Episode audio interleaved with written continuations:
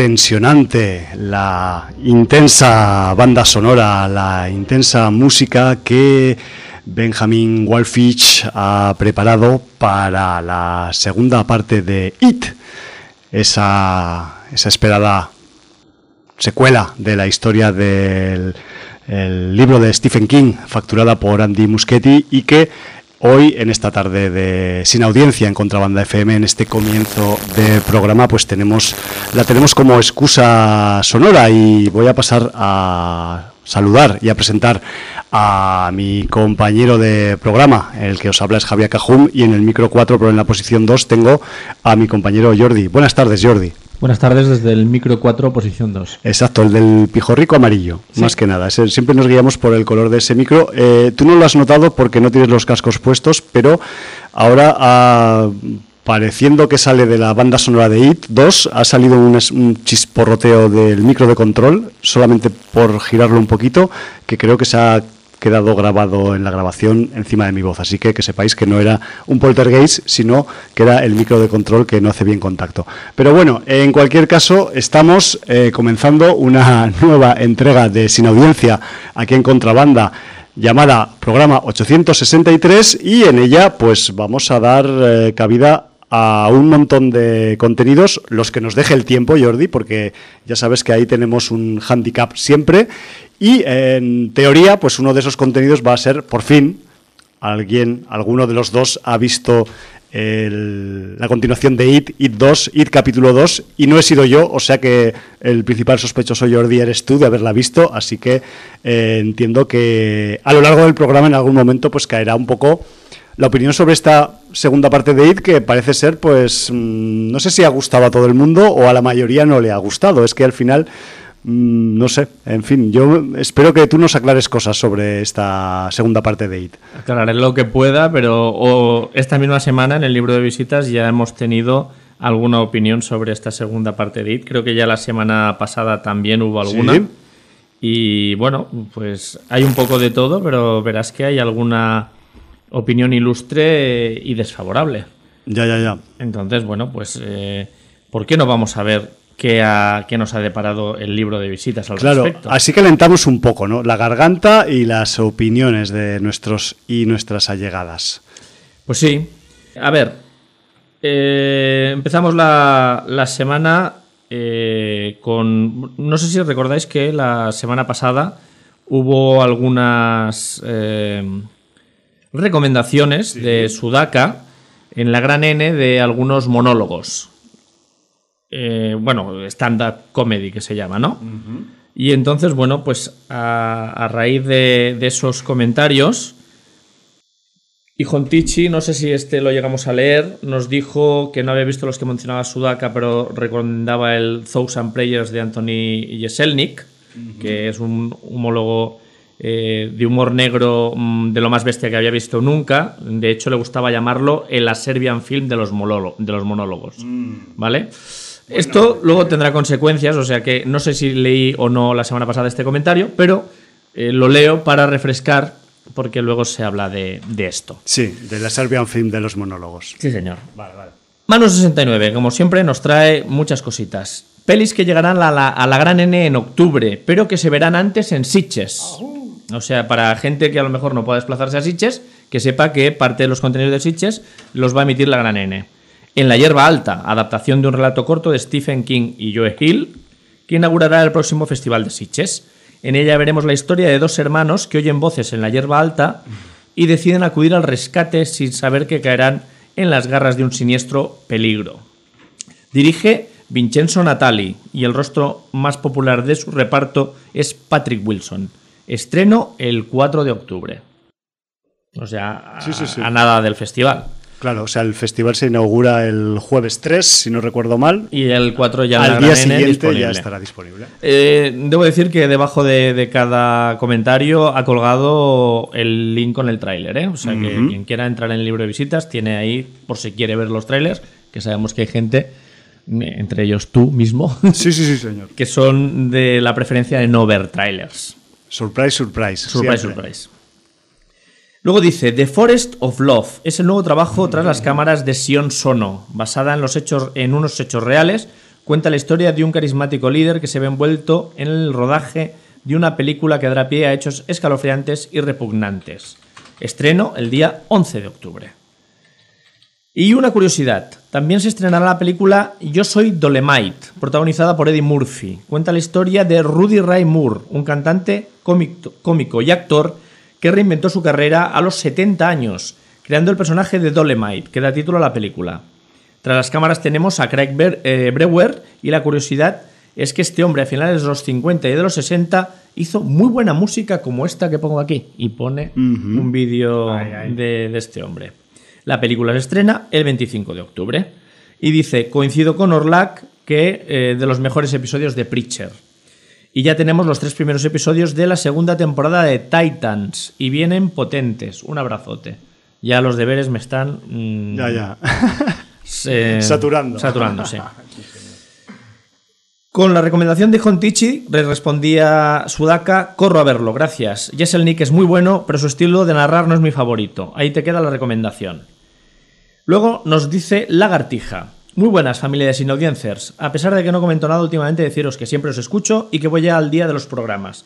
Una cosilla de estos, para empezar, lamentablemente eh, difiero notablemente del Master Hum respecto a Astra, que es un rollo larguísimo, pretencioso y gafapastil de mucho cuidado. Debo decir que ha habido varios comentarios sobre Ad Astra y no muy favorables sí, señor. en este sentido. ¿eh? Sí, sí, sí. ¿Habréis visto otra película, quizá? Quizás es un nuevo caso de solo contra todos los demás. Solo en casa. es cierto que visualmente está muy bien hecha, pero el guion es de chiste. Otra decepción, más de grandilocuentes películas del espacio. Responder a Jordi respecto a Million Little Things. El libro es muy bueno, la película bastante terrible. Ahora no sé si es película o serie, no me recuerdo. ¿Cuál, perdona? Eh, la de Million Little Things. Bueno, es igual. Agradecer a Suda y Hontichi las recomendaciones de monólogos y del webcómic. No conocía a Nick, Chappelle y Billy Burr son de mis favoritos. El webcómic mola, este tipo de cuestiones son las que muestran el camino a seguir por el medio. De acuerdo con los audiencios, de Kate 2 le falta un poco de desarrollo, pero ambas películas hacen un compendio muy bueno. Bueno, veo que la Lagartija está en mi línea, que luego sí, es un poco más ahí equilibrado. Sí. Por último, deciros que estaré de promo en octubre por las tierras de Dorne del último cómic que he hecho con un ejército de, compix, eh, de compis. Viaje a Shambhala. Con el espíritu de Pixar es una historia infantil pensando también en los sufridores padres. Dos hermanos se pierden en una tierra mágica al recibir un regalo de un familiar. Estaré en Barcelona el 17 de octubre, que aquí ya te decimos, lagartija, que el 17 de octubre es jueves, eh, ¿no? Sí, creo recordar que sí. Entonces, si llegas el mismo 17 no, pero si llegaras el 16 podrías venirte sin audiencia. Solo con que llegues el 16 por la noche, aquí a partir de las 8 mm, te esperaríamos. Zaragoza 18, la tierra del Hum. Santander el 19 y en el Salón de Guecho el 20 de octubre. Y deja el link de grafitoeditorial.com barra shop barra viaje guion normal shambhala. Eh, es el link, quien no, que entre en el libro y lo clique. Fuerte abrazo, pues fuerte abrazo también para ti. Una y... A mí adastra ni fu ni fa. Eso de rezar a San Cristóbal en un despegue no lo hacían ni los Space Trackers. La peli me ha dejado frío y ligeramente mosqueado. La pongo en la misma columna de Gravity y de Interestelar, y no es una buena columna. En los tiempos de The Expense, que me vengan con estas tontunadas religioso-militaristas de mirarnos el ombligo y no ser capaces de imaginar nada, a mí me dejan muy, muy frío. No había leído el comentario de Lagartija, pero lo suscribo al 100%. Tontunadas y ridiculeces muy bonitas de ver, pero, propias de quien no ha leído un libro de ciencia ficción en la puta vida o que no le gustan. Me recuerda mucho a toda esa tontería del terror elevado que es para los que no les gusta el terror. Pues lo mismo. Intrusismo gafapastil de gravedades lunares variables según me salga del potorro, monetes que respiran en el vacío, chapoteos marcianos y un sinfín de tontunadas filmadas con la mirada intensa de quien cree trascender de nimiedades como un guion o una historia decente. Pero no temáis, porque ya me han explicado que la película no es de ciencia ficción, sino una metáfora toda ella, y que si sus elipsis te hacen echarte las manos a la cara, es porque no es una película para cínicos. De Javi sé que su opinión es sincera y me alegro de que le gustara y haya sabido ver sus virtudes, pero advertidos estáis de que una horda de modernos ha salido de debajo de las piedras a explicarnos que, como siempre, no tenemos ni puta idea de nada. Orlac. Y llega Orlac de ver a Dastra, que si bien no le, ha, no le ha desagradado, no la junta con Interestelar, ni con Moon, ni con Gravity, ni con 2001. ¿En serio? ¿Estamos locos? Vamos, que pasado. como Unai, ni fu ni fa. ¡Hostias! Que dije como Unai, como y Unai en una misma frase. Y también en la línea de opinión de Lagartija. Nos la han querido colar. Que lo que Adastra ha unido no lo separa el hombre. Poneos con Preacher, pecadores. Os dejo eh, que leía algo sobre un A Film de los monólogos, que tengo que ver con urgencia. Salud. Cola Blanca dice: Libro de visitas, Orlac, Unai, Lagartija, Sudaka, Mano 69 e Ijontichi. ¿Cómo se nota la vuelta al cole? Bueno, Postdata. se agradece. Rest in peace, sit high. Ahí, señor. Y dice, Dora Blanca es bien. Entonces, para reafirmarse, dice, hola mis ya escasos sin audiencias adoradores de Dora Blanca. lo siento, pero si no lo digo, me sale una úlcera duodenal. It parte 2 es mal. No me ha gustado nada. Otro. A diferencia de la primera, que tuvo su encanto, en esta segunda este Pennywise no me mola. Y los actores del elenco de niños mayores no he conectado con ellos en ningún momento. Sé que me iréis a de huello sin contemplaciones, pero es lo que hay. It 2, como decía Stripe, es caca.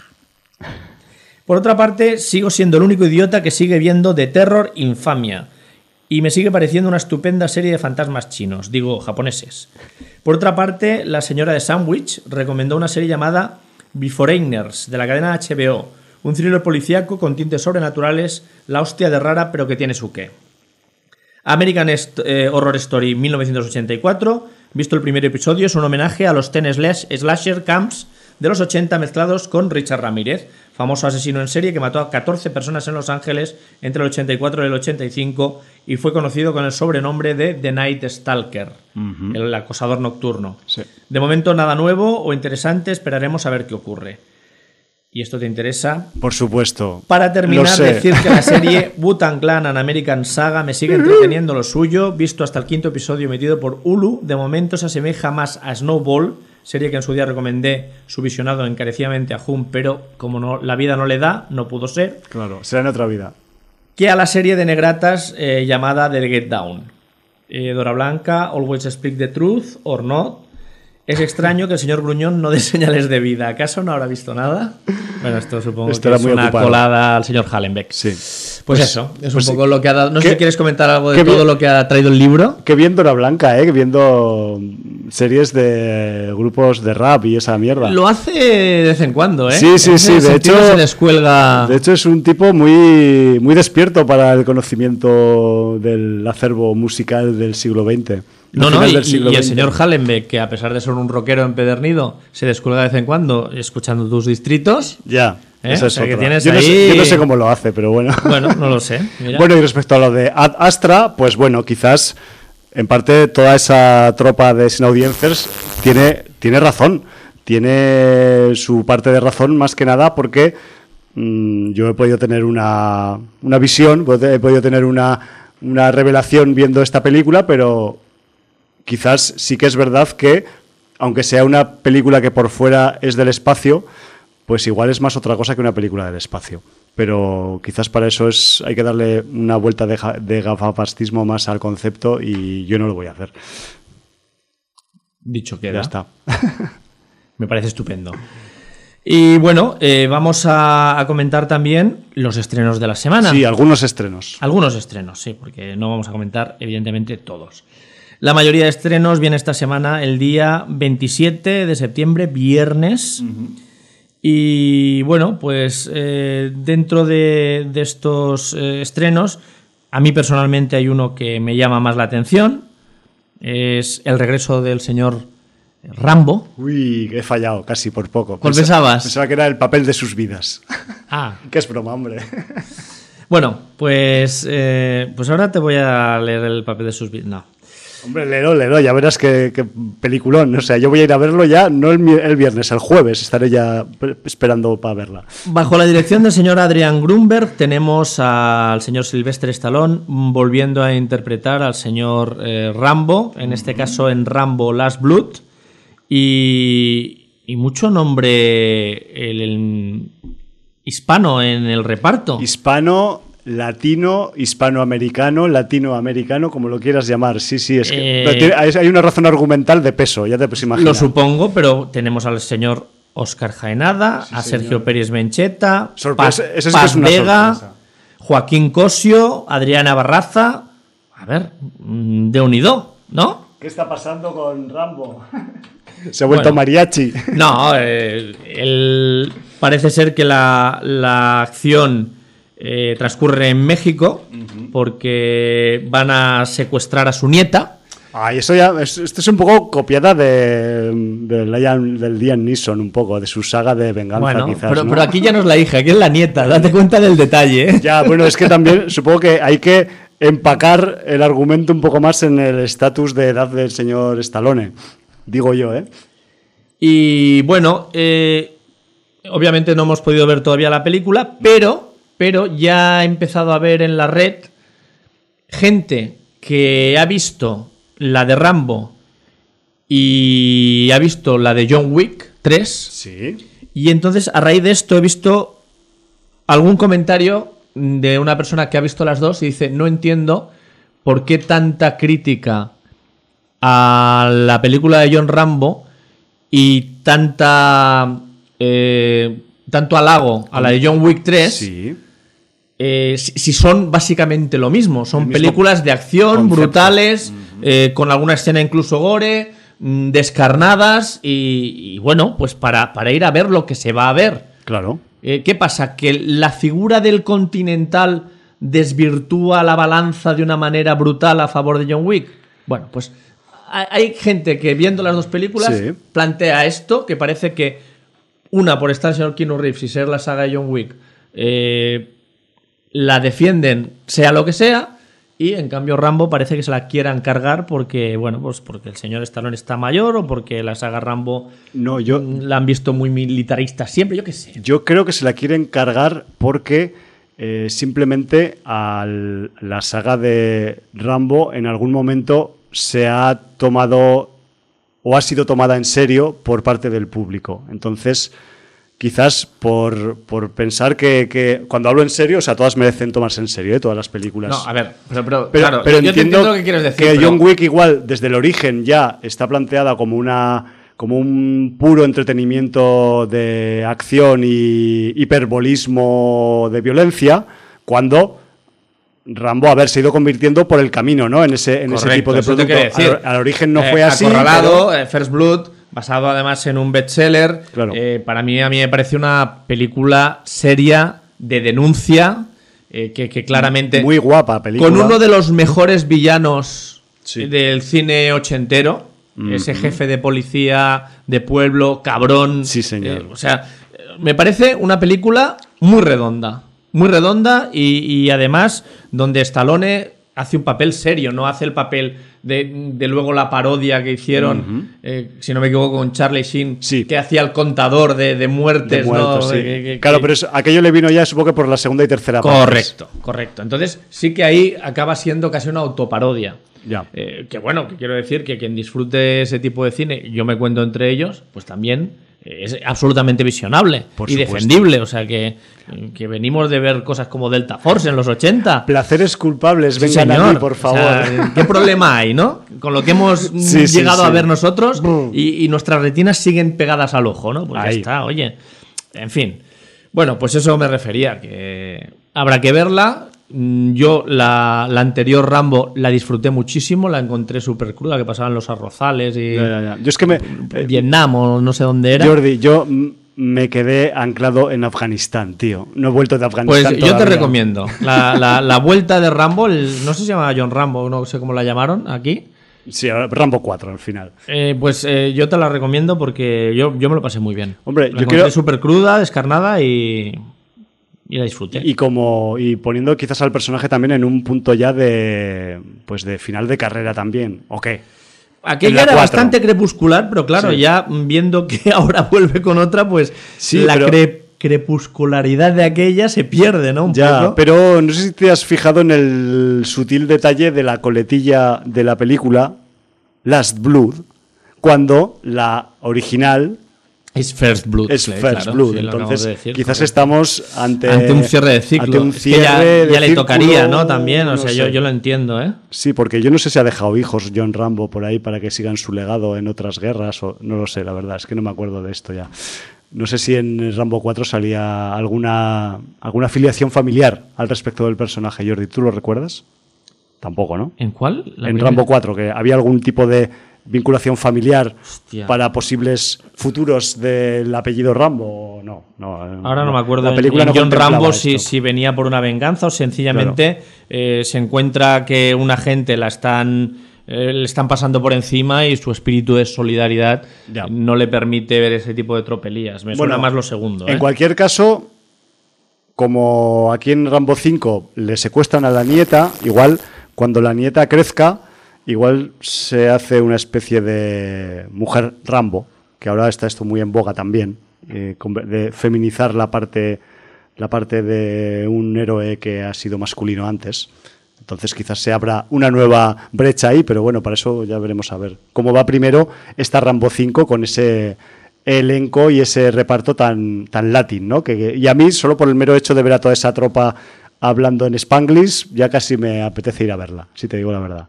Muy bien. Mira, ves la, de John Rambo, la 4, como la llamas tú, eh, transcurre en la zona fronteriza de Tailandia y Myanmar.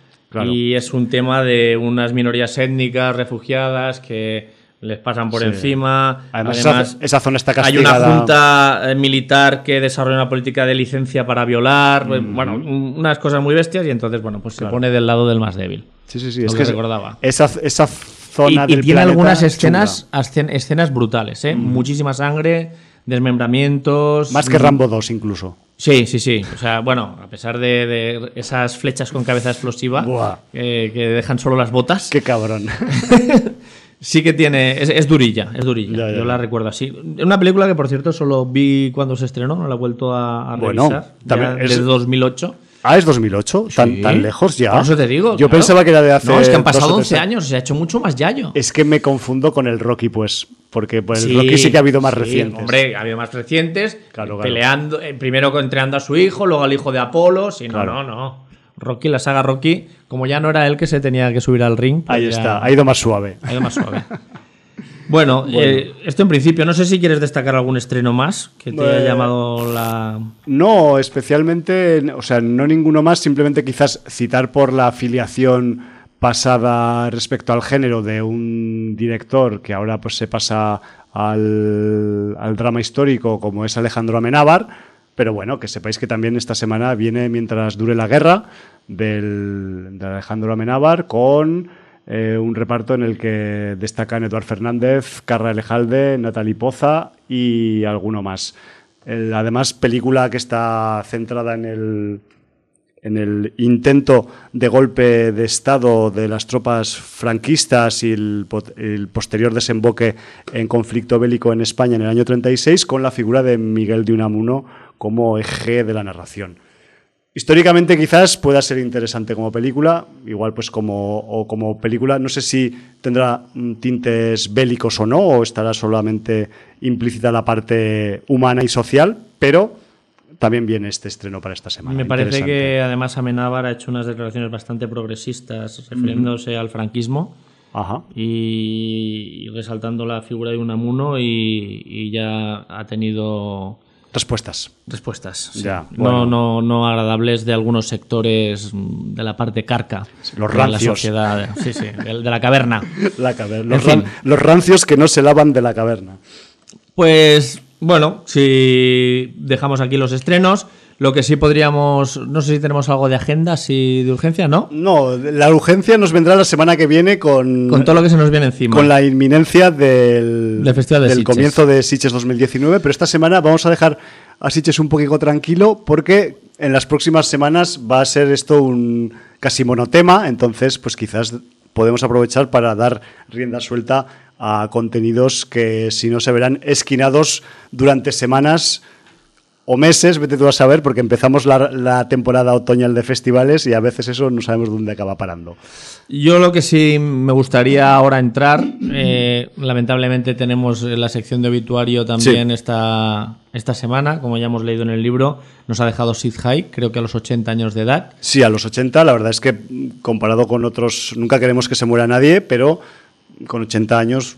Parecía más joven el señor también, todo hay que decirlo. yo, no se los echaba ni de coña, pero bueno, entiendo que hay gente que tiene el espíritu joven y eso le mantiene, pues eso, con menos edad de la que parece, al menos en, el físico, ¿no? Actor secundario más habitual de lo que la gente se piensa, porque tiene algunos registros, registros escondidos que ahora Javi enumerará, pero sobre todo en los últimos tiempos, pues muy vinculado al señor Rob Zombie y a, y a sus películas. Sí, señor. De hecho mm, ese icono de Capitán Spaulding. Sí, señor. Que, representó. Que va a quedar ahí marcado durante y va a quedar ahí en, la, el imaginario del cine de género, sin duda. Del, cine de género, del cine de terror, pero que el tipo, eh, dentro de su amplitud de miras como currante del cine y de la televisión, porque no olvidemos que este, este señor se, se forjó eh, a principios de los 60 en su carrera con como secundario en multitud de títulos eh, televisivos que le llevaron prácticamente desde los 60 hasta los 80 ininterrumpidamente alternando con el cine, pues eh, participando en títulos eh, míticos que, muchos de nosotros conocemos y tal. Y, pues por, empezar un poco hablando de, qué, de qué hizo Sid Haig, porque este señor con, este, con, con esta este aspecto tan particular, al menos en su, en su época ya de actor maduro, pues eh, rapado, con, con barba sin bigote, eh, con, con, unos rasgos que, que, podían recordar pues a un personaje de Oriente Medio, ¿no? Tranquilamente, me refiero que, que era un tipo que tenía una cara particular, que es... Que es Sí, como los que recuerden a Jules Breiner, por ejemplo. Por ejemplo, sí, que tenía un toque, pues podemos decir exótico, para los estadounidenses y que, bueno, pues es uno de esos eh, tipos que posiblemente gracias a su particular aspecto, pues siempre le llamaban para, sobre todo al comienzo de su carrera, para pequeños papeles. Pero antes de, entrar en, profundizar en el, currículum de, Sid Haig, yo quería empezar por, la parte de arriba, por la parte de los títulos más eh, memorables o históricos que haya podido tener un poco en su, en su haber. ¿no? Y, la verdad es que, por ejemplo, eh, Sid Haig estuvo en el debut de un tipo que luego se hizo muy famoso con una con otra película que no era en la que salió Sid Hype, que, que era un tal George Lucas. George Lucas hizo una película medio experimental, medio galáctica, medio ciencia ficción llamada THX 1138 y eh, casualmente nuestro querido Sid Haig pues eh, formaba parte de, de, este reparto. Pero luego también estuvo en aquella época de principios de los 70 en una película, en el reparto de una película que a ti y a mí, Jordi, nos gusta mucho, que es El Emperador del Norte.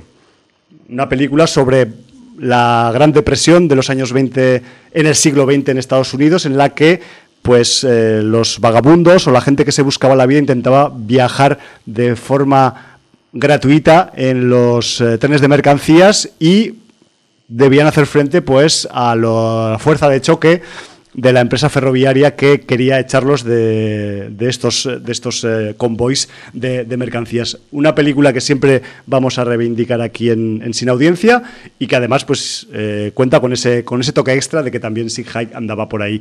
Eh, llegó a participar incluso en una película de James Bond, Diamantes para la Eternidad, de, las, de las que también pues, se hicieron en los años 70, ¿no?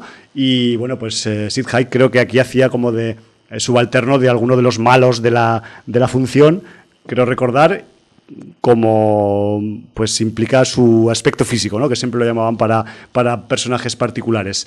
Luego también otras películas mediáticas en las que ha estado, por ejemplo, no solo de Rob Zombie, porque de Rob Zombie prácticamente ha estado en casi todas las producciones, mm, la mayoría de ellas, no vamos a decir todas, que, que hizo desde su primera película Rob Zombie, pero también eh, con, Quentin Tarantino estuvo en Kill Bill 2 y estuvo en Jackie Brown. Ya veremos luego que lo de Jackie Brown es un doble guiño porque eh, Sid Haig ya tenía alguna vinculación extra con Wire y con la película en la que está eh, inspirado el título de Jackie Brown, que es Foxy Brown, en la que también intervino. ¿no? Pero luego también más cercanamente en el tiempo tuvimos a Sid Haig, por ejemplo, en Bone Tomahawk, que es otra película que aquí también pues, le hemos dado un poco de cancha, una, un, western con, con, eh, con giro eh, aborigen, por decirlo de alguna forma, y que... Muy recomendable. Y que es muy recomendable y que además pues, es otra de esas pequeñas eh, joyas que figuran en la, en la filmografía de, de Sid Haig. Pero esto es un poco la, capa de arriba, la, etapa de los nombres que brillan ¿no? de, su, de su currículum. Pero si nos adentramos a la parte de abajo, como he comentado antes, por el tema de la televisión, el tipo estuvo, vamos, igual no sé, 20, 30, 40 series, pero por decir algunas, en el Batman de los 60, Star Trek, Superagente 86, en Misión Imposible, en Los Ángeles de Charlie, en el equipo A, en Canción Triste de Hill Street, Encuentros Asombrosos, en MacGyver.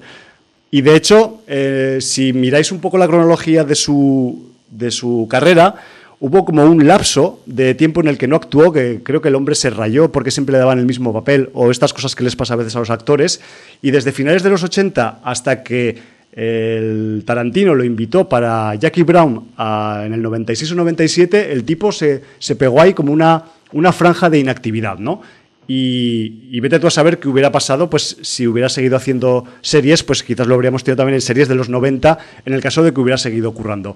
Pero luego, lo que comentaba antes un poco de su relación artística con, con Pan no sé si había algo más de artística, yo solo me remito a esta, pero eh, con ella coincidió en dos eh, tipologías de películas de género muy interesantes, ambas, y ambas muy setenteras, como fue Primero, la rama de la Black Exploitation, con Pam Grier eh, coprotagonizó tanto Coffee como Foxy Brown, pero es que luego en los 70 también había un subgénero de películas que era el, subgénero, llamémoslo en castellano, cárceles de mujeres o mujeres encarceladas, o como se dice en inglés, women in prison, en cuyo subgénero pues también Sid Haig compartió eh, reparto con, con Pam Grier en, por ejemplo, The Big Doll House o en The Big Bear Cage o en Encadenadas, ¿no? que son todas van un poco de la misma temática, pero bueno, entiendo que son eh, algunos de los tipos de divertimentos pseudoexóticos que, que había en el cine de explotación de los, de los 70. Y luego también, eh, si rebuscas entre esas, prácticamente 150 referencias que tiene el currículum de, de Sid Haig, también encontramos algunos títulos de culto, más que los que ya he dicho, más rebuscados, quiero decir, como son eh, Billion Atlantis o La Galaxia del Terror o El Día Después del Juicio Final o Warlords. Me refiero que el registro que tiene este hombre pues da para, bueno, para hacer un especial, no, para hacer un año de especiales con, todo su, su, material, aunque siempre, pues ya os podéis imaginar, sus intervenciones en la mayoría de películas o series pues serán breves. Luego, pues eh, también decir que a partir de 2003 pues, se monopoliza un poco su registro con su, participación perdón, en la Casa de los Mil Cadáveres, el debut de Rob Zombie, y a partir de entonces, aparte de seguir junto a Rob Zombie hasta el final, porque de hecho en Three from Hell, que es la, la última peli de Rob Zombie, que por cierto la Intentaremos ver el primer día de Sitches la semana que viene, el jueves de la semana que viene. Aquí en esta de Three from Hell, eh, como ya estaba quizás un poco eh, condicionado por su salud, eh, pues sale, dicen que poquito en la película, también, también aviso de ello, ¿no? pero que también sigue saliendo en este, en este título de Rob Zombie de 2019. Y para cerrar un poco el, el comentario sobre Sid Haig, sobre el la herencia, ¿no? Al final, hay varias producciones que, están en marcha mm, en las que él ya había participado, pero que no se han cerrado aún. Y de todas ellas, pues hay una que me ha chocado mucho y que me ha llamado la atención, que es una peli que vendrá para el año que viene, que es una película de terror, de terror eh, judaico, llamada Hanukkah, y que eh, estará firmada por el director Eben McGar. Así que mm, quizás este pueda ser el papel, el último papel espectacular, porque aquí creo que tiene eh, bastante protagonismo en la película, no es simplemente una intervención secundaria y quizás podría ser pues una, una guinda eh, póstuma al, al legado de, de, este carrerón, de este, de este actor, Sid Haig, que, que, no te lo acabas, vamos, ni aunque tengas todo el tiempo libre del mundo. Realmente, pues con, con nombres como este puedes eh, vislumbrar ¿no? el, alcance, el fondo que tiene el cine de género, las series y hasta dónde puede llegar la, las ramificaciones en subgéneros siguiendo simplemente la estela de un actor secundario. Mm, digamos que eh, por separado sus interpretaciones quizás han sido pequeñas y entre comillas inconexas, pero si las juntas en su globalidad tenemos un gran fresco del cine y las series de género desde los 60 hasta el momento actual. Y Sid Haig pues, es, ha sido testigo ¿no? de esta evolución y de, este, y de esta expansión del género a la que, a la que ha acompañado pues, un poco su, su carrera como actor secundario. Y no sé si quieres eh, comentar alguna cosita más. Es realmente un, un actor de esos que, que tiene, un, tiene toque, tiene el, tiene el toque de haber estado en muchos sitios interesantes en su carrera y bueno, pues eh, simplemente quien quiera un poco investigar y rascar sobre todo el material de los 70 y de los 60, pues va a flipar bastante con las películas en las que intervino este señor. Bueno, pues eh, yo creo que lo has dicho todo. Bueno, y, bastante. y la lástima es que normalmente nos salgan estos homenajes ya. a estos actores o actrices o directores o directoras o mm, creadores Sí, de, de bandas final, sonoras, sí. eh, músicos, cuando ya llega el fin, ¿no? Sí, quizás Pero bueno, nos eh, deberíamos intentar adelantar a la parca y Pero es que es homenajear a gente cuando nos Es, apetece. es complicado, sí. Eh, porque este- tenemos una dinámica de programa que tampoco no, no nos permite nos esto. permite estas cosas, estas alegrías. La cintura no la tenemos tan No, versátil, la verdad. Pero bueno, mm, en todo caso, mm, esta gente lo que hace es dejar un legado Sí. que les perdura. Y entonces, pues al menos mm, desde aquí dar la suficiente información para que la gente que quiera aprovechar ese legado pueda hacerlo. Sí, como punto negativo voy a decir que incluso en algunos medios eh, serios y elegantes que presumen de saber de todo, como los que hablaban antes en el libro de visitas de Adastra, han, he leído a leer por ahí y han escrito sobre Sid Haig que era eh, actor fetiche de Quentin Tarantino. O sea, es que cualquier cosa que tenga que ver con Tarantino es directamente noticia, ¿sabes? Y si quieres combinar un nombre cualquiera con Tarantino, ya tienes un resultado eh, de visitas, de clics, de lecturas, de lo que sea. Cuando, si repasas bien la, mm, el currículum, la filmografía de Sid Haig, pues está mucho más ligado, pues eso, al cine de explotación de los 70 o a Rob Zombie que al Quentin Tarantino, que igual ha hecho pues dos títulos de los 140 y pico que tiene. Pero bueno, eh, periodistillas hay en todos lados y en el ABC también. Porque esto que os comento lo he leído en, pues lo ha escrito algún lumbreras del ABC, que aparte de ser un medio de comunicación poco recomendable, pues además dicen tonterías y no se documentan. ¿Qué le vamos a hacer? Pues bueno, pues eh, vamos a pasar ya a este IT capítulo 2 Vamos, vamos, vamos a ir. para Vamos al público este de... para hablar un poco de esta película que mm, ha despertado bastante controversia, la verdad. Tenemos a Andy Muschietti de nuevo. Pobre Andy, estará yo, joder, lo reconforto, ¿eh? Porque pobre hombre, con lo que, le- con lo que le han aplaudido con la primera parte, tío. Pero bueno, dime, dime. Y, y bueno, eh, además lo que, lo que tenemos aquí es los, los chavales que salían en la primera parte, que siguen saliendo, porque hay un montón de, de flashbacks, Flashbacks. durante la película. Pero además se incorporan los personajes que van a interpretar a la banda de los perdedores en su edad adulta.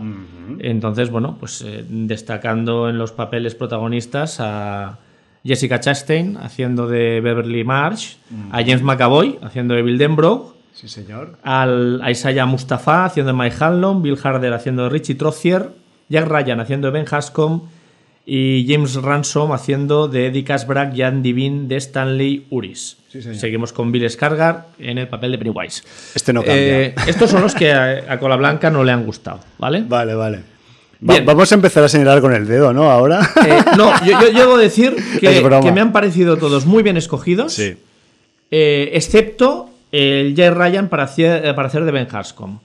Eh, si bien es cierto que en el libro ya se dice que hay una mutación física del Ben Harscom eh, niño, que Ajá. era eh, un gordito y Sí. eso, y luego en la edad adulta pierde esos kilos de más y tal, yo lo veo que respecto a los otros actores se le ve un aspecto demasiado juvenil y además lo han puesto en plan guaperas de de Beverly Hills, De ¿sabes? revista ahí. Sí, un poco excesivo. Pero bueno, Vale, vale. dejando eso aparte, que es el único que me ha rascado más, debo decir que para mí James McAvoy está correcto, Jessica Chastain también. No destacan tampoco en exceso, pero están bien. Hombre, Y está bien una que- buena evolución de sus, de sus personajes de niño. Está bien que no destaquen Jordi, quizás porque es algo muy coral lo que tenemos aquí, ¿no? Sí, pero en cambio, Bill Hader como Richie Trothier y James Ransom como Eddie Casbrack encuentro que están geniales. Vale. Y eh, sí que estoy de acuerdo con alguna crítica que he leído que Isaiah Mustafa está desaprovechado porque el personaje de Mike Hanlon, que es quien se queda en el pueblo de Derry Ajá. y quien los vuelve a llamar porque It ha vuelto, eh, esto no es un spoiler, o sea, si no, no habría 2. No hay segunda parte. sí. Eh, además, a los 27 años, que es lo que han tardado en hacer esta segunda película desde que se hiciera la, la serie, la miniserie de. It en los 80, pues eh, lo tienen como, como un narrador. En vez de como un personaje más del grupo de los perdedores. Y eso, mm, pues he leído por ahí, es que casi podrían haber puesto una voz en off y sería lo mismo. Bueno, pues eso quizá tienen su parte de razón, ¿vale? Dicho esto, eh, ¿qué tenemos aquí en esta, en esta segunda parte? Yo no la encuentro tan terrible como dice la gente. Se pierde el factor sorpresa, eso está claro. La duración de la película son tres horas. A mí no se me ha hecho larga, quizá porque llevaba las expectativas tan bajas que yo la he disfrutado. Sí que es cierto que hay situaciones recurrentes de nos enfrentamos a Pennywise, nos escapamos, nos enfrentamos a Pennywise, nos, Pennywise, Ya. nos escapamos. Entonces, eso es un poco que a lo mejor no hacía falta un desarrollo tan largo. Porque sobre todo, eh, esta película es una continuación de la anterior y, y- y no es eh, más que un planteamiento de dos películas que se tendrían que ver unidas como un todo y que además yo creo que mm, vistas las dos seguidas como un todo eh, son un- una película de terror con un muy buen resultado. Sí, y quizás tienen más sentido juntas. Seguro, pero quiero decir, bueno, como la otra también es bastante reciente, nos acordamos de cosas y si no, pues los flashbacks nos recuerdan cosas, ¿vale? Vale. Eh, en ese sentido, para mí la película está más que correcta. Eh, la película, además, hay mucha gente que critica su final. Ya en la novela, en la primera película de It, Andy Muschietti no se atreve a hacer en el enfrentamiento final de los niños con Pennywise Sí. lo que pasa en la novela. Que Por- es algo. Porque es muy spoiler. No, muy no es por explícito. spoiler. Es explícito, pero es sexual. Vale. Esto que no se haya leído la novela mm, no sabe de qué va, pero es algo sexual con menores. Vale. Y claro, esto le hubiera cortado las alas a la carrera comercial de la película absolutamente. Tabú. El final de la película tampoco es como en el libro exactamente, pero es que el final de la novela es bastante raruno. O sea, It para mí es una novela genial, pero el final es raruno. Y eso es porque Stephen King tiene fama de que, siendo un muy buen escritor, haciendo un perfil eh, psicológico de los personajes excelso. O sea, es un tío que, que- que te dibuja a los personajes de una manera que te hace identificarte, y lo hemos dicho muchas veces, con ellos, mm, al lector se identifica tanto con ellos que cuando le suceden cosas, el lector lo vive y lo siente y lo padece. Pero sí que es verdad que siempre se ha dicho que muchos finales de las novelas de Stephen King son fallidos. Vale. La propia película se ríe de este extremo. La propia película se ríe de esto. De. Porque el personaje de Bill Denbrough, de adulto, Sí. es un escritor de fama. Ole. Al cual también se le adapta al cine. Y lo veremos en la película. Metacine, cine dentro Ya, del cine. Y. eh, también se le dice que no sabe hacer los finales. Y esto es una clarísima alusión un guiño, ¿no? al puto maestro, ¿vale? Entonces, Qué bueno. El final que han escogido para la película ha sido un final más fácil de representar en pantalla de lo que es el final de la novela, que he leído ya es raruno en pantalla hubiera sido complicado, quien Ya. haya leído la novela me entenderá. Eh, y entonces a mucha gente la ha dejado insatisfecho, pero había que resolverlo de una manera y es la manera mm, en que se ha resuelto. Siempre con una carga eh, precedente de, de ironía sobre el tema. O sea, que, Vale. que- que la gente sepa leer entre líneas, ¿vale? Aquí me gustaría soltarme la lengua y decir varias cosas, pero no voy a decir, porque hay cuatro cameos en la película, Hostia. cuatro cameos, dos de los cuales son muy importantes. Y uno además es decisorio en este tema, pero no puedo decir nada. Entonces, quien ya haya visto la película solo tiene que poner cameos en IT 2 y le saldrán los cuatro cameos. Obviamente hay algunos que son muy obvios, Son otros no tanto. vale. Y entonces, bueno, pues ahí... eh, O sea, incluso aunque hayas visto la película, has tenido que estar muy atento a la caracterización para. Bueno, hay, hay un cameo que es muy obvio porque además sale sin caracterizar. Vale, vale. Y además la- lo que dice y tal ya es brutal. Y además ha tenido el sentido del humor el Andy Muschietti de ese personaje aparece bebiendo mate en una taza del Independiente, un equipo de fútbol Ay, que ay, supongo ay, que el Andy ay, es, es fanático del equipo. Y entonces ya eh, todos los fans argentinos de, de IT se han sentido, bueno, flipados. Representados. Sí, sí, sí lo han alabado por las redes sociales.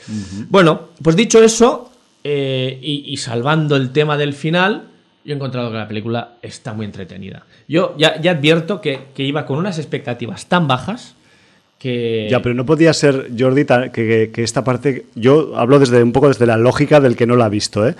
Que una primera parte hecha por el mismo tipo, por el mismo equipo, por el mismo combo de gente quede tan arriba y que otra que sea como la continuación, pero eh, simplemente pues que ha cambiado eh, la digamos la parte de la historia que cuentas y que salga totalmente fatal. O sea, es que Bueno, porque la gente se identificaba mucho con los niños. Joder, de hecho, mucha gente dice niños. que les salva la película cada vez que hay un flashback y retoman el tema de los Ya. niños y no se identifica tanto con estos adultos. Y no le ha acabado de convencer el cast, por ejemplo, como le ha pasado a Cola Blanca. Sí. No le ha acabado de convencer. También el análisis psicológico que se hace de la evolución de los personajes no es muy completo, a pesar de las tres horas de duración de la película, con lo cual hay gente que dice que mm, no se ha acabado de desarrollar bien los personajes de adultos que tan bien desarrollados estaban eh, Sí, sí, en sí. su dibujo infantil, etcétera, etcétera. Hechas estas salvedades, la película es muy entretenida y visto como un todo es un buen colofón. No es tan buena como la primera, no. La verdad es que no es tan buena como la primera, pero tampoco es un producto horrible y mucho menos con lo que nos está ofreciendo el terror hoy en día. O sea, eh, o sea gente que luego, eh, mira, voy a parafrasear a Unai, que nos quieran vender terror con mierdas que no lo son para decir que es el nuevo terror de, de- de- no dicen del gafapastismo, pero el nuevo terror de, para la gente que no es mononeuronal. Oye, perdona, Ya. o sea, que llevo viendo terror desde hace 40 años Oye. o 50 años para que me vengas tú. No, 50 no. Pero desde hace 40 años viendo terror para que vengas tú a tocarme los cojones, a tocarme las gónadas, a decirme qué es lo que es terror y lo que no es Oye. terror y que no tengo eh, la, la suficiente amplitud de miras para, para maravillarme con ese terror que me estás eh, vendiendo. Claro, claro. Bueno, o sea. Yo es que soy mononeuronal desde que nací, entonces. No, porque además, eh, también hoy en día con las redes sociales, sentar cátedra es facilísimo. O sea, lo que digo yo va a misa y todo lo que no opinen como yo se van a la mierda. Oye, pero ¿qué Tal pasa cual. aquí? ¿Pero qué pasa? La disparidad de opiniones no y el debate no es bueno, porque además los grupos de amigos nos ha pasado siempre ir a ver una película y uno opinar de una manera Claro, otro de- y te pones a hablar ahí. Te pones a hablar, eh, coincides unas cosas, incluso según lo que te digan puedes cambiar un poco tu forma Claro. de lo, cómo has visto una cosa. La óptica, La claro. óptica y, y decir, ah, pues tienes razón aquí, puedes convencer al otro o no, pero la disparidad de criterios y el debate es buenísimo. ¿Por qué tenemos aquí que, que- que ser tan Sí, totalitaristas? del y- monolito. Hostia, sí, el monolito, pero sin ser de monolito, porque. Y con Tichi precisamente es Ah, una pe- persona dialogante y Pensaba que no- en, el, en el monolito como, Sí, sí, no, ya- ya como, obje- o objeto religioso que hay que seguir. Y en fin, que no sé, que me parece, pues eso, que tenemos una serie de, de yihadistas de, del cine que además reparten carnes de cinéfilo porque los reparten ellos. Y bueno, pues parece que hoy en día no puedas decir la tuya eh, llevando la contraria, bueno, como tú con Adastra, parece que. Ya, bueno, yo Vale. qué sé. En fin, como nosotros decimos lo que nos apetece y decimos lo que nos ha parecido, en nuestra humilde opinión, pues yo digo la mía. A mí me ha parecido una película más que correcta, una buena secuela, entretenida. A mí no se me ha hecho larga a pesar de las tres horas. Te iba a preguntar otra vez más por, Sí, el- sí. por la duración, pero ni- Eh, no hay ningún puñetero problema a ese respecto. Hay cosas que no hubiera hecho igual. Bueno, puede que no, pero yo no soy el director y entonces pues mm, yo no voy a mandar a reunir firmas para que me cambien It No, no, 2 no, no. como querían cambiar Juego de Tronos, ¿no? Eso es de pusilánimes. Exactamente. Pero Entonces, bueno. bueno, pues eh, el- también hay algún.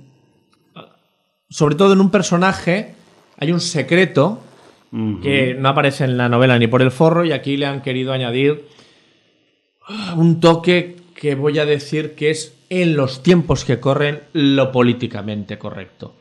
Necesario. Oye, pues que cada uno entienda las cosas como las quiera entender. ¿Queda metido con calzador o qué? Ese toque.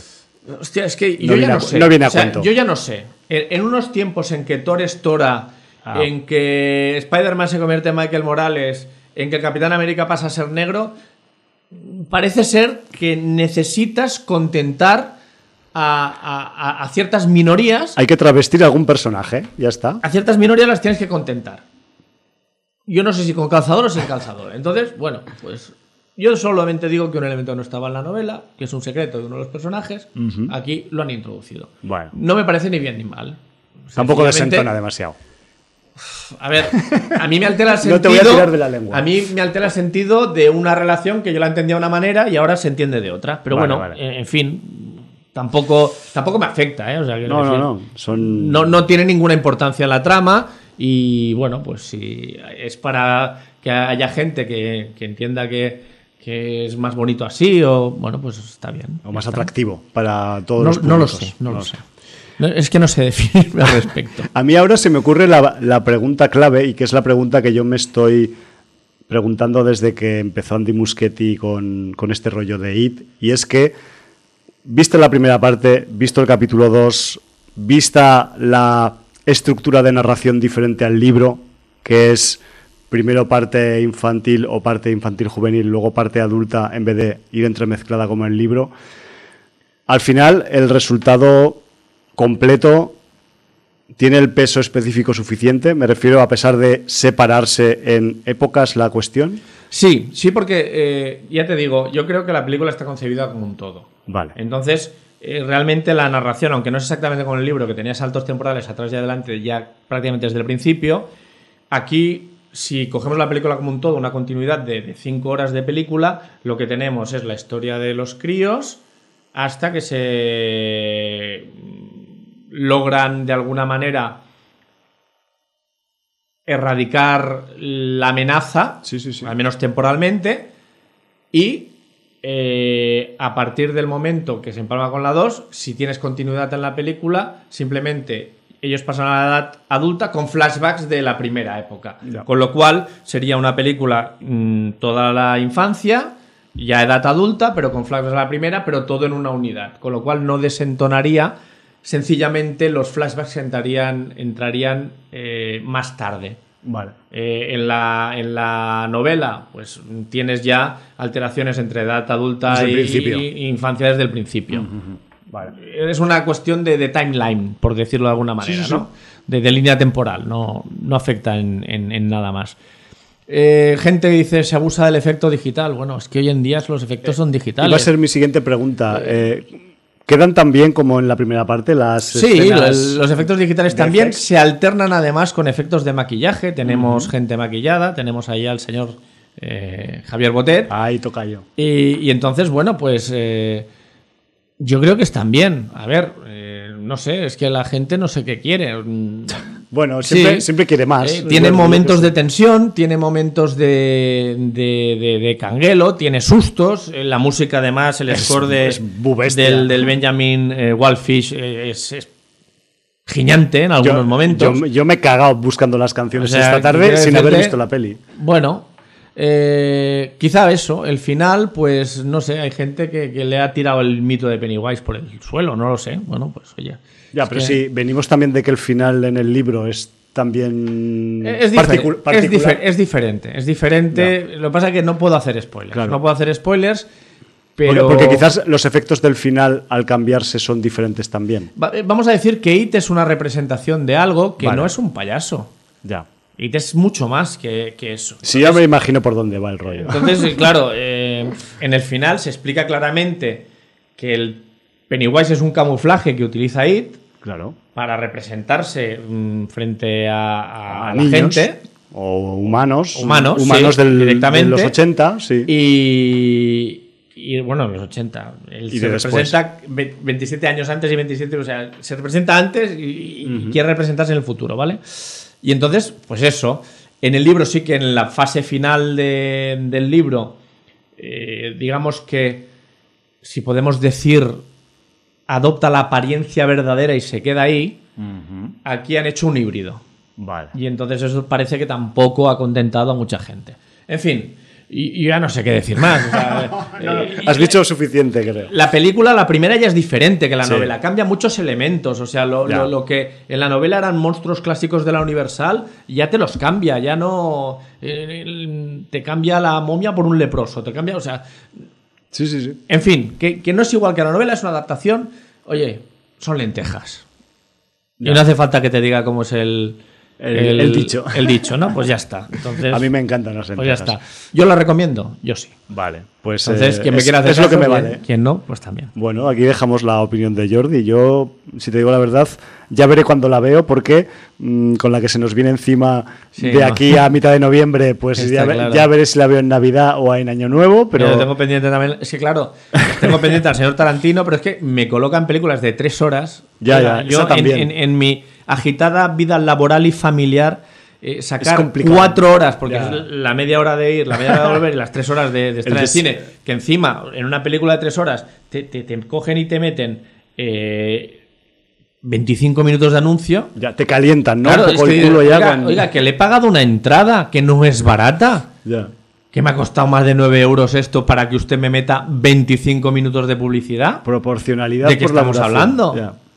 Eh, en fin. Más, más película, más anuncios. Es la cosa. Yo creo que es proporcional tal cual. Sí, no, claro, porque como tienen menos pases, supongo que, claro, eh, lo que normalmente son cuatro pases se convierten en tres. Entonces, sí, ahí pues, queda recortado también. te abruman. Bueno, bueno. Pero bueno, esto es un viejo tema que ya... Es quizás sí una batalla ya- perdida. sí, La de la publicidad. la de la eh, publicidad. O sea, no solo sacan con las entradas, con las palomitas, con las bebidas, sino también con la publicidad. Piensa que esto, o sea, y no quiero cambiar de tema, ¿eh? pero también lo hacen eh, en todos los sitios que pueden. Que en el metro también pagas una entrada y también te bombardean la publicidad por todos lados y encima tienen los santas narices de cobrarte. Sí, pero no te la tienes que tragar obligatoriamente. Bueno, o sea si que vas, aquí si no con los ojos cerrados, sí, pero. O sea, tú coges y, y- puedes mirar las paredes hasta que en el metro puedes o el mirar suelo, el tu suelo, móvil o el, rato. o el libro. El libro que lleves en la mano, pero allí te lo tienes que tragar por Sí. narices. Y además no te empieza la sesión hasta que no te han soltado toda la porquería. ya.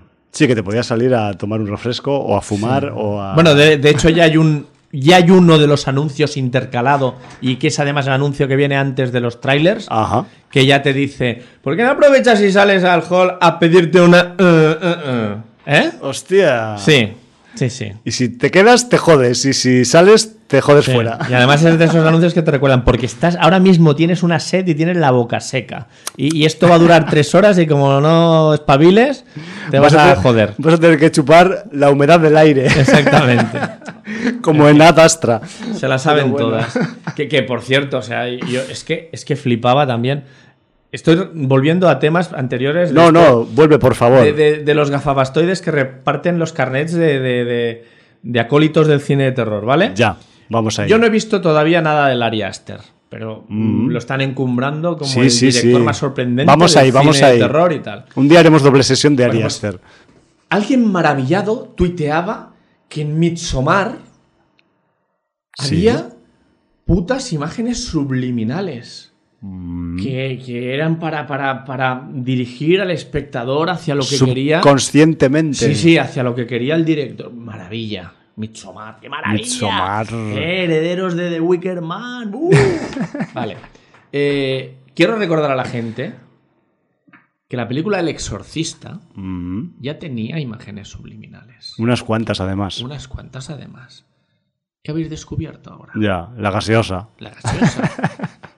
Es que, es que Es terrible, es terrible, yo, yo- yo es que estoy flipando en colores. Pero bueno, en fin, ¿qué vamos a hacer? De hecho, de hecho, la gente que sepa que la publicidad subliminal está prohibida. Sí, señor. ¿eh? Porque había antes en el cine, te pasaban unos cortos antes de, de ver la película. Y a lo mejor en, en ese corto, de cada 60 fotogramas, había tres fotogramas metidos ahí con un refresco burbujeante. Sí, un refresco de esos. que tú no veías, Ya. pero tu cerebro sí. ¿Y qué pasaba? Que estás leyendo este documental sobre mm, cómo hacer un botijo en Aranjuez, porque había de estos. ¿Tú te acuerdas o no?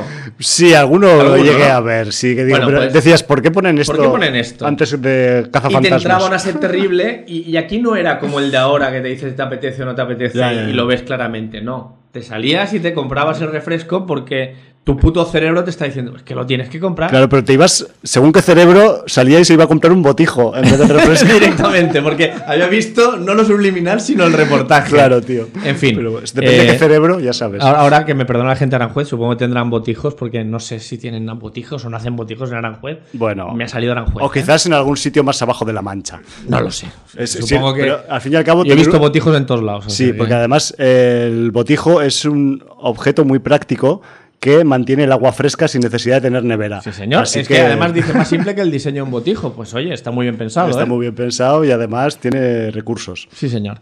Bueno, en fin, pues eso. Publicidad subliminal que sepáis que esté, está prohibida, pero poner imágenes subli- subli- subliminales, ya me saldrá mañana, en una película no está prohibido y se ha hecho Claro. mm, desde siempre y más en el cine de terror. O sea que. En fin. Ya, ¿Te imaginas? No, no voy a opinar del- de las películas de este señor porque no las he visto, Ya. pero quiero decir que me, me parece que, bueno. en Pero yo cuando me ponga a verlas intentaré darme cuenta de las imágenes subliminales. De hecho, pienso vérmela alguna de ellas clicando con el pause a ver si saco algo. ¿Te imaginas que saliera alguna imagen que pusiera dame un like, dame un like, dame un like? Directamente. ya te digo así, tal cual. O, la presentaron a un festival, vota, vota máximo, vota 10, vota, Vota 10, vota 10. En fin. Eh, bueno, Estas mierdas, en fin, es lo que dices tú, como no en- dentro de una obra de ficción mm, no está prohibido, pues vete tú a saber. bueno, pues sí, se podría hacer. Aster, que te veo. ya el, el próximo festival de Donostia de Sitges ya, ya vendrá aquí Sí, con... sí, sí, le vamos, a, le vamos a vigilar. No vaya a ser que pida likes a la gente. Bueno, Bueno, pues... eh, queda ISI 2 mm, recomendado por Jordi. Los demás que sigan diciendo lo que quieran también, porque cada- para eso tenemos cada uno una opinión, como cada uno tenemos un culo. Y, y ya está. Y yo qué sé, tío, que, que está bien también balancear, porque a mí me extrañaba, sinceramente, eh, que, que todo se hubiera venido abajo, tan abajo, después de haber estado tan arriba. Pero bueno, yo qué sé. Cosas que pasan en el cine a veces. Y, y ahora estaba pensando que tengo serie, tienes serie, tienes libro. Sí. Y aparte me habías comentado que querías explicar una cosita que ahora no recuerdo qué era. Bueno, no sé, tenemos algunas noticias caducadas, los premios Emmy. Eso, también. los premios Emmy. En fin, Correcto. tenemos de todo, o sea, ¿Qué- tenemos, qué te- tenemos para dos programas ¿Qué más. te, qué te parece si comentas un poco los Emmy y te vas a los Butan Clan? Venga, vamos a hacer un pispas televisivo, así hacemos un poco de, de televisión también. Y oye, que, que el libro ruso ya lo diremos otro día, que tampoco pasa Sí, nada. estamos arrinconando cosas, pero es que no nos da la No, vida. no, no, yo, yo voy a guardar mi chuleta. De hecho, espero acordarme de los detalles durante un cierto tiempo, porque creo que me ha, la, la narrativa rusa me, Bueno, ha, de me ha formas, si prefieres decir la- el libro antes que, que Que la serie. Butan Clan porque no has acabado la serie. Hombre, es que Butan Clan está en curso. O sea, de Entonces, hecho, quiero decir lo que tú prefieras. yo, yo. Es tu programa. Es mi puñetero programa. Bueno, es tu decisión. me da más o menos igual, pero ¿sabes qué pasa? Que con Butan Clan también tenemos el problema de la entrega semanal. Entonces, ahora la serie está por la mitad más o menos y quizás cuando hablemos de su finalización, pues pasará como con It 2. O sea, será de mitad de noviembre para adelante. Entonces, como que ya dejo una semilla tirada Que también te digo, es una costumbre no escrita de sin audiencia hablar de las series en mid-season y luego en el final. Eh, por eso. Por ejemplo, con The Walking Dead lo hemos hecho a menudo. Pues aquí, en, este, en este rango de la W con el hip hop, más o menos estamos ahí. Pero sí que es verdad que hace poquito se entregaron los premios Emmy, que premian a las producciones televisivas, además de una forma muy particular, porque, porque no hay tantos eh, sacos de categorías como en el cine, y hay gente que pensará, ah, pues sí que las hay. Sí, pero menos, porque de series hay, más de, hay de más tipos. Entonces, para mi gusto, debería haber más sacos dentro de los premios para la tele. Pero bueno, nos vamos a ceñir a los que hay, porque es simplemente una pequeña crónica, comentario, ¿no, Jordi? Y que sobre todo, pues queríamos destacar que estos premios que ya se entregaron, pues creo recordar la semana pasada, pues ha habido un reconocimiento a una trayectoria de una serie que aquí hemos amado y hemos besado mucho y que, que de hecho nos ha marcado un poco el devenir del programa también, por qué no decirlo, aunque sean las despedidas, y que no es otra que, Juego de Tronos, que eh, pues se llevó el premio a la mejor serie de drama. En esto vamos con el rollo de los sacos, porque normalmente las categorías, tanto de, series como de registros técnicos como de actores y actrices se dividen en drama, comedia. Entonces, mm, o estás en un lado o estás en otro. Y si estás en los dos, pues eh, te tienes que aguantar con el sitio donde te pongan porque quizás no cabes en los dos. Entonces, en la mejor serie dramática de este 2019 eh, Juego de Tronos, con su última temporada, pues se ha llevado el, premio frente a pesos pesados mediáticos, vamos a decir, como Better Call Saul o Ozark o Killing F o eh, This Is que yo la mayoría de ellas no las conozco mucho, pero bueno, en mejor serie de comedia, que aquí igual, pues me estoy dando cuenta, Jordi, que no, que no acabamos de ver muchas cosas cómicas eh, para comentar en el programa. A veces sí, a veces no. Pero la, serie ganadora de los Emmy de este año en comedia ha sido Fleabag, que se ha, derrotado pues, a Russian Doll, a The Good Place, a Beep, a The Marvelous Mrs. Maisel, a eh, Creek y a Barry, que si te digo la verdad no conozco, ninguna de ellas. A pesar de que no tratemos mucha comedia, la sin audiencia sí que nos había recomendado sí, en el libro y es una de las recomendaciones esas que no hemos podido... Pues toma recomendación que se ha llevado el premio a Mejor Comedia. Luego tenemos las eh, series limitadas, o sea, me refiero a las miniseries que decimos aquí, ¿no? Que estoy intentando hacer una traducción simultánea literal y a veces no funciona. Pues bueno, ¿qué, serie limitada le han podido pegar un premiaco en 2019? A, la grande de este pues, año. Pues a la, a la Pepinorra, la miniserie Pepinorra que tiene dentro un reactor nuclear averiado que no es otra que Chernóbil. Chernobyl ha batido pues, a otras cinco contendientes, entre ellas Sharp Objects, Escape Up eh, da Memora y Fous Verdom, entre otras. Y luego también tenemos mm, mejor premio, o sea, o premio a mejor eh, TV Movie, película para televisión, que aquí Mm, no sé si entran las que hace mm, la gran N o no, porque no están en los como contendientes, pero sí que es verdad que la que ha ganado tiene una cierta relación con la gran N, porque es el capítulo aislado Snatch de Black Mirror el que se ha llevado el premio a mejor eh, el capítulo movie, interactivo como los librojuegos. Ahí está, sí, por encima de Deadwood the Movie o de My Dinner with Hervé, o King Lear, o Brexit, en fin. Luego tenemos mm, mejor actor en serie dramática. Aquí está chungo, ¿eh? Porque hemos tenido pues contendientes como Jason Bateman, como Kit Harrington, como Bob Odenkirk, como Starling K. Brown, como Milo Ventimiglia, pero ha sido Billy Porter con su papel en Pose, en Pose, el que se ha llevado el premio. Eh, mejor actriz. Pues oye, claro, mm, aquí yo me siento un poco, pues, eh, vilipendiado un poco, pero bueno, yo qué sé. Al final no ha ganado Emilia Clarke, en mejor actriz en serie de drama, se ha llevado el premio Jodie Comer por Killing Eve, pero bueno, tampoco ha ganado Robin Bright, ni Viola Davis, ni Sandra Ho, por ejemplo. Eh, luego tenemos al Que- que mejor. yo te digo una cosa, yo no hubiera puesto a, a Emilia Clark. Yo hubiera Ya. puesto a Lina Headey. Pero es que Lena Headey estaba nominada en otra categoría, no en la de mejor actriz dramática. Ahora, ahora, ahora- Vale. por eso quería un poco verbalizar esto de los premios, porque a veces dices. Eh, eh, es lo mismo que un meter, poco incoherente. Es lo mismo que meter a Kit Harrington. Ya. Que espero que el Jared Harris estuviera en alguna categoría, aunque fuera dramático de miniserie. o- Sí, sí, sí, esto va, Ah, esto viene vale, ahora. porque me va a creo. cabrear, ¿eh? Esto viene ahora. Bueno, la cuestión es que el mejor actor en serie cómica ha sido, pues, eh, para Bill Hader en Barry.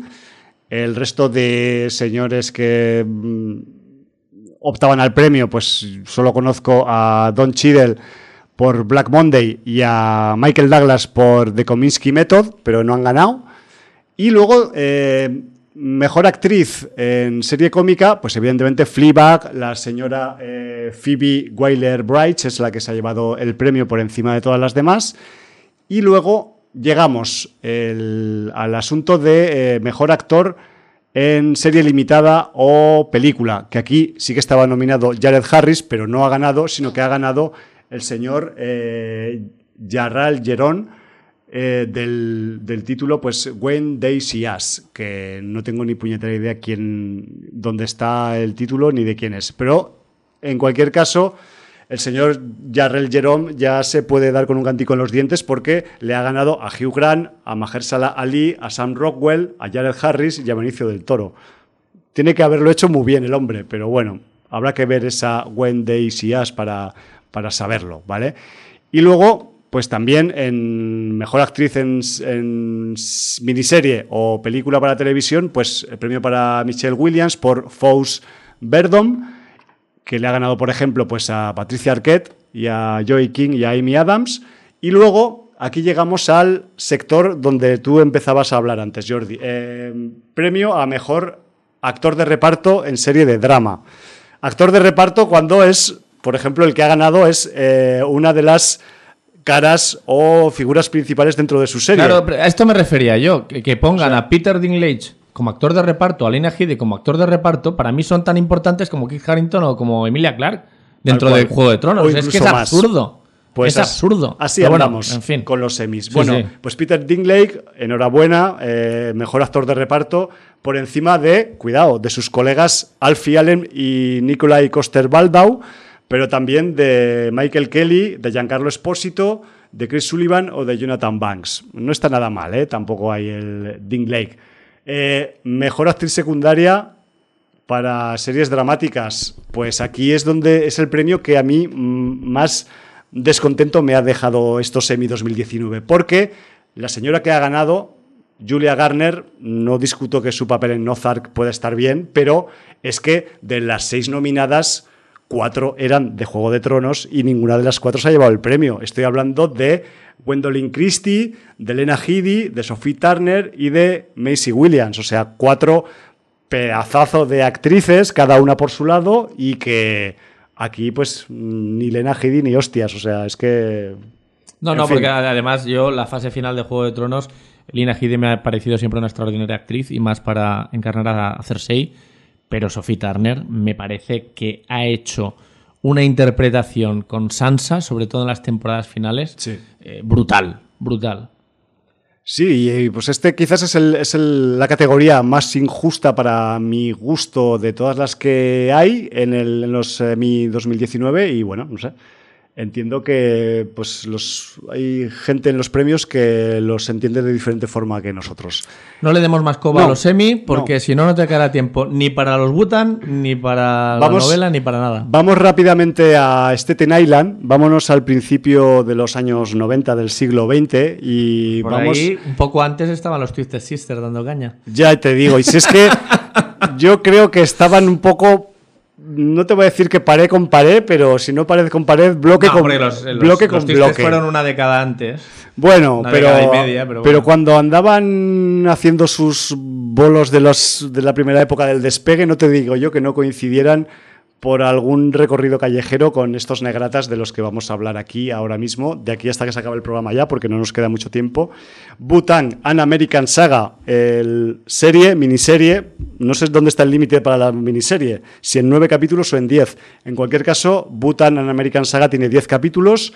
Hasta el día de hoy están emitidos, eh, creo recordar que cinco. El sexto se emite hoy mismo, creo recordar. Y bueno, y el Hum, que va a hablar de esta, de esta serie, pues ha visto los cuatro primeros. Yo he visto los cuatro primeros, estoy hablando en tercera persona como si yo fuera otro. A veces ocurre, es, una, es un guiño eh, metódico para hablar en la radio. Y es una serie que está producida por, por un lado, por eh, uno de los miembros de Butan Clan, por uno de los ideólogos del clan, por Reza, que también es actor, productor y un montón de cosas más. Y junto a Reza, un señor que está especializado en temáticas de artes marciales y musicales también, que es Alex, Alex Tse, que es un, un productor de Em, chino-americano em, de descendientes eh, orientales en, Estados Unidos y mm, además la mayoría de miembros del Butan Clan eh, están como eh, productores asociados o asesores de la producción. Me refiero que no se ha dejado a nadie fuera para poder decir la suya y para hacer la el producto final pues lo más eh, de acuerdo posible con todas las voces del, equipo. ¿no? Estamos al principio de la década de los 90, estamos en Staten Island, tenemos a un chaval, a un jovenzuelo llamado Bobby Dix, que es un tipo que está súper ilusionado por la música, que tiene una especie ahí de cuarto eh, debajo de la casa de su madre donde pues tiene vinilos, tiene tocadiscos, tiene algunas máquinas para hacer Mm, corta de sampleos en cinta magnética y tal.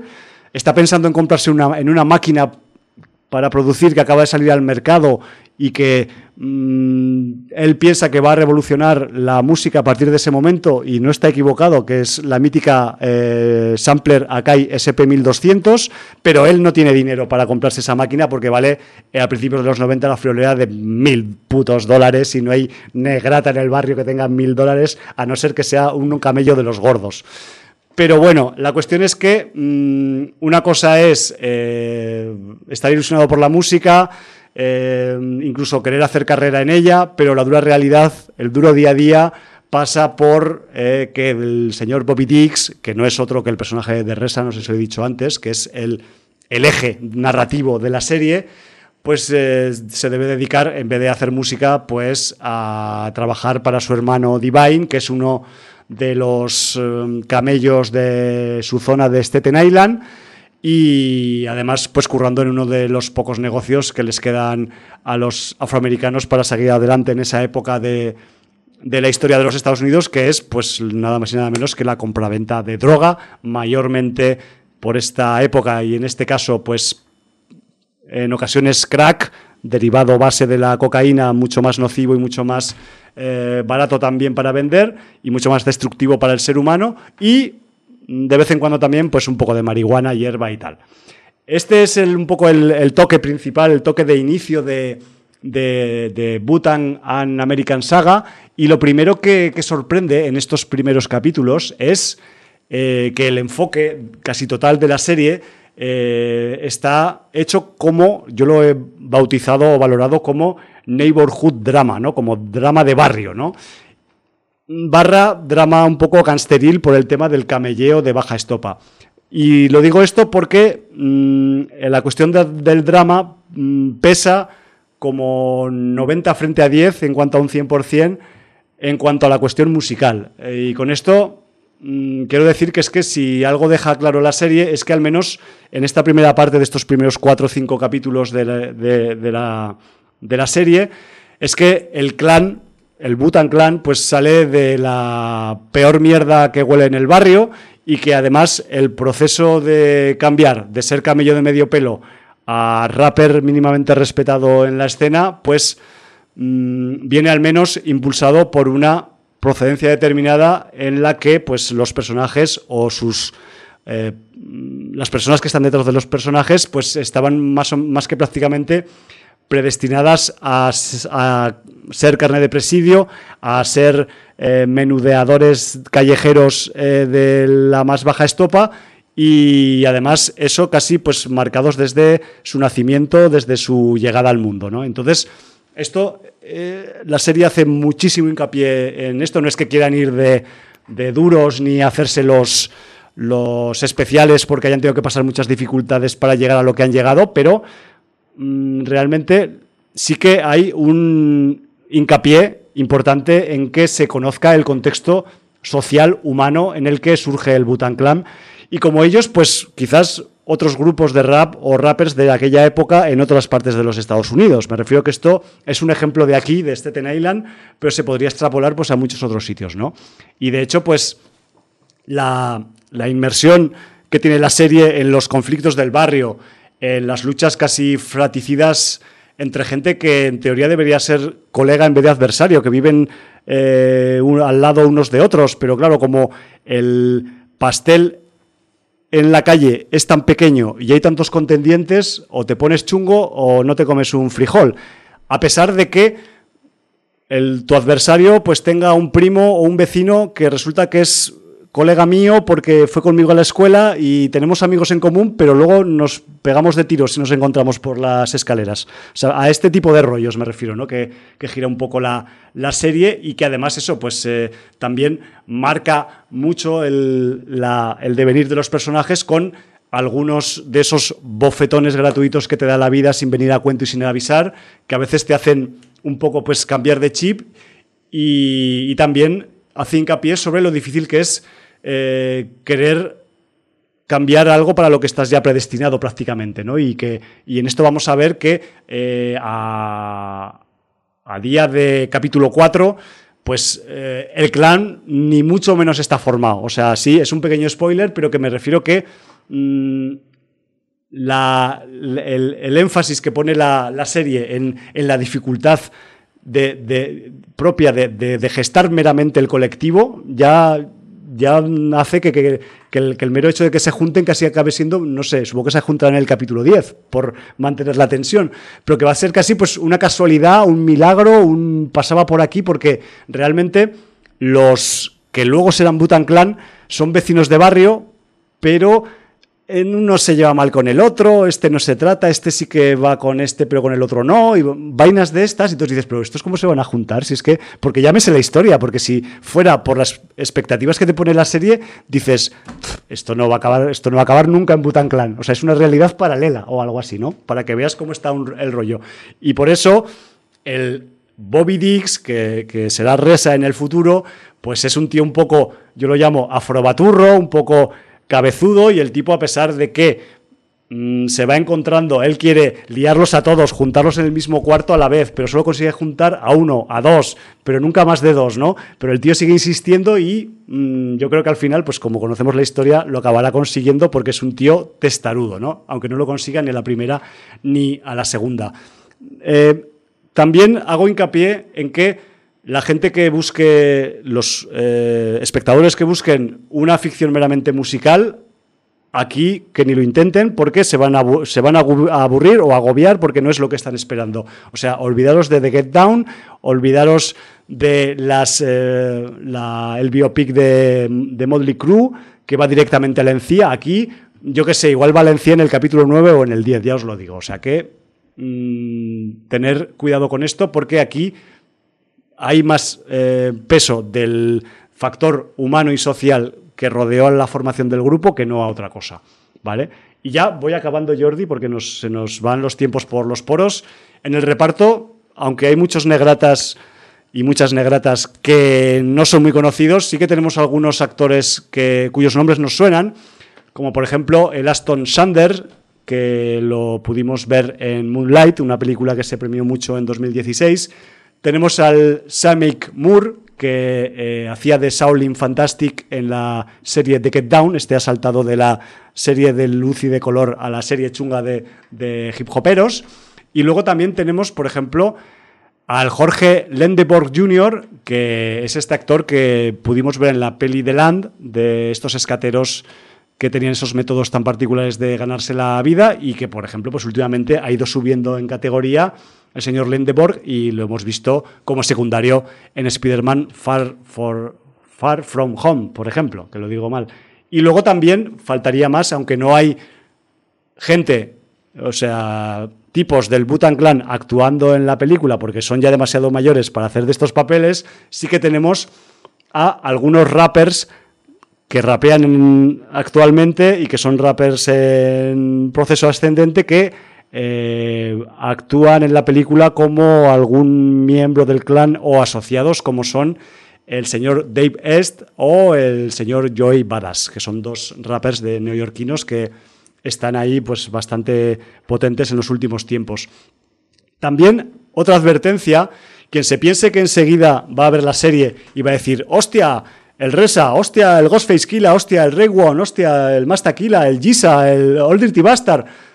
Olvídate, colega, o sea, vas a tener que hacer de puto detective para adivinar qué personaje va a ser cada rapper en el futuro, porque, como pasa muchas veces con los rappers, los nicks, los alias, van cambiando con el tiempo según tu época de tu vida. Entonces, la mayoría de los eh, futuros rappers de Butan Clan en la serie, al menos en estos primeros capítulos, tienen unos alias que no son los que tendrán luego cuando se hacen famosos. Porque tampoco les dicen el nombre, les dicen el alias, con lo cual no puedes saber por el sí, nombre original. dicen el nombre y si, si tienes el suficiente conocimiento para saber el nombre de persona real, lo puedes asociar, pero no te creas tú que la, la mayoría de la gente se sabe estos nombres, aunque puedes ir directamente a la Wikipedia a nombrar, a, a buscarlo.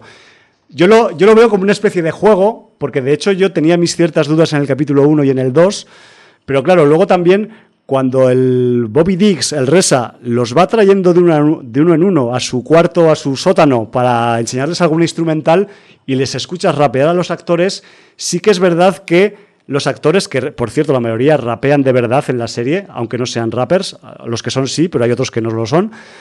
Y claro, con los giros de voz, con el toque de frase tal, te puedes hacer una idea de quién va a ser ese en el futuro. O sea que me refiero que el Resa yo creo que ha jugado un poco ahí a bueno, voy a hacerme el interesante y os voy a soltar la info un poco con cuentagotas y sin ser explícito de que, oh, este será Ghostface Killa. No, pues no, igual no lo llaman Ghostface Killa en toda la puta serie. Vas a tener que distinguir a Ghostface Killa por la forma de rapear del actor, lo cual está también como juego para mí muy, muy interesante.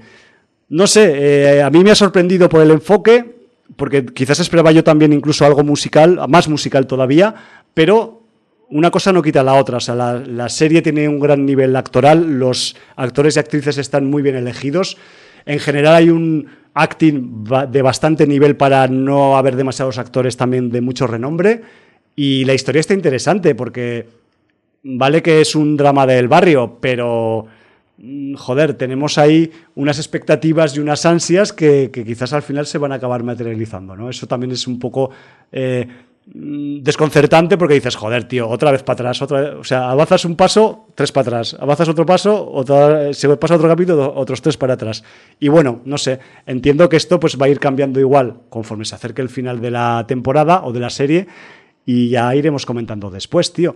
Eh, sí que recomiendo un poco el capítulo número 3 porque tiene especial carga musical. Eh, voy a hacer un pequeño spoiler en el, en el capítulo viene un conocido dúo de rapper y DJ de aquella época a actuar a Staten Island y se organiza una batalla de MCs antes del concierto y muchos de los que serán futuros clan van a participar a, ese, a esa batalla, ¿no? Entonces ahí es hay como que hay más rap de, que, que en el resto de capítulos, pero en el resto toquecillos. Toquecillos de la cuestión de las máquinas, toquecillos de los amplios Mm, toquecillos de ahora me junto con este y le enseño una base y se la quiere rapear, pero no se la quiere rapear rapeando con el otro. Cuando le, dice, le digo que colabore con el otro, se me va por la puerta. Movidotas de este. Bueno, movidillas de raperos que decimos a veces, ¿no? Pero en cualquier caso, muy interesante y quizás pues un producto por, por lo que implica pues original, porque no es la típico biopic de aquí llegamos nosotros y hemos triunfado, sino que hemos triunfado, pero por ahora les ha costado bastante sangre, bastante sudor y unas cuantas lágrimas. Si Pero bueno, que, de, que, eso también está bien que se vea reflejado. Si habláramos de gestación, sería el parto de la burra. Sí, un poco así, o las obras del Pilar o las de la Sagrada Familia, que también van, van un poco por el, por, el, el, por el estilo. Bueno, yo... Mmm, nos tenemos que marchar. Yo, nos tenemos que marchar, sí, ya sí, estamos fuera de tiempo, pero sobre todo me ha encantado ese nuevo término que se ha acuñado, afrobaturro. Sí. Parece brutal. Y bueno. bueno. vamos a despedirnos con nuestro saludo. ¿Qué, qué vas a poner para despedirnos? Sí, bueno, pues- ¿Más score de It 2? Sí, sí, sí, porque es que como me ha, me ha dejado tan impactado esta tarde que he dicho, hostia, pues me llevo dos, más que una, pues dos. Y, de, y quizás pues voy a acabar yendo a ver la película antes de tiempo, porque a mí me, las películas que tienen una inmersión sonora como que me causan más... El juego del sonido me, me impacta mucho. Entonces vamos a ir con eh, Come Home, eh, que es uno de los cortes que tiene la, la banda sonora de It, eh, Capture 2, eh, realizada por eh, Benjamin Wolfish. Y pues con eso, Jordi, nos tenemos que ir por donde hemos venido porque no tenemos tiempo para más. Pues yo no sé decirlo en afrobaturro, pero Valar Morgulis. Motherfuckers.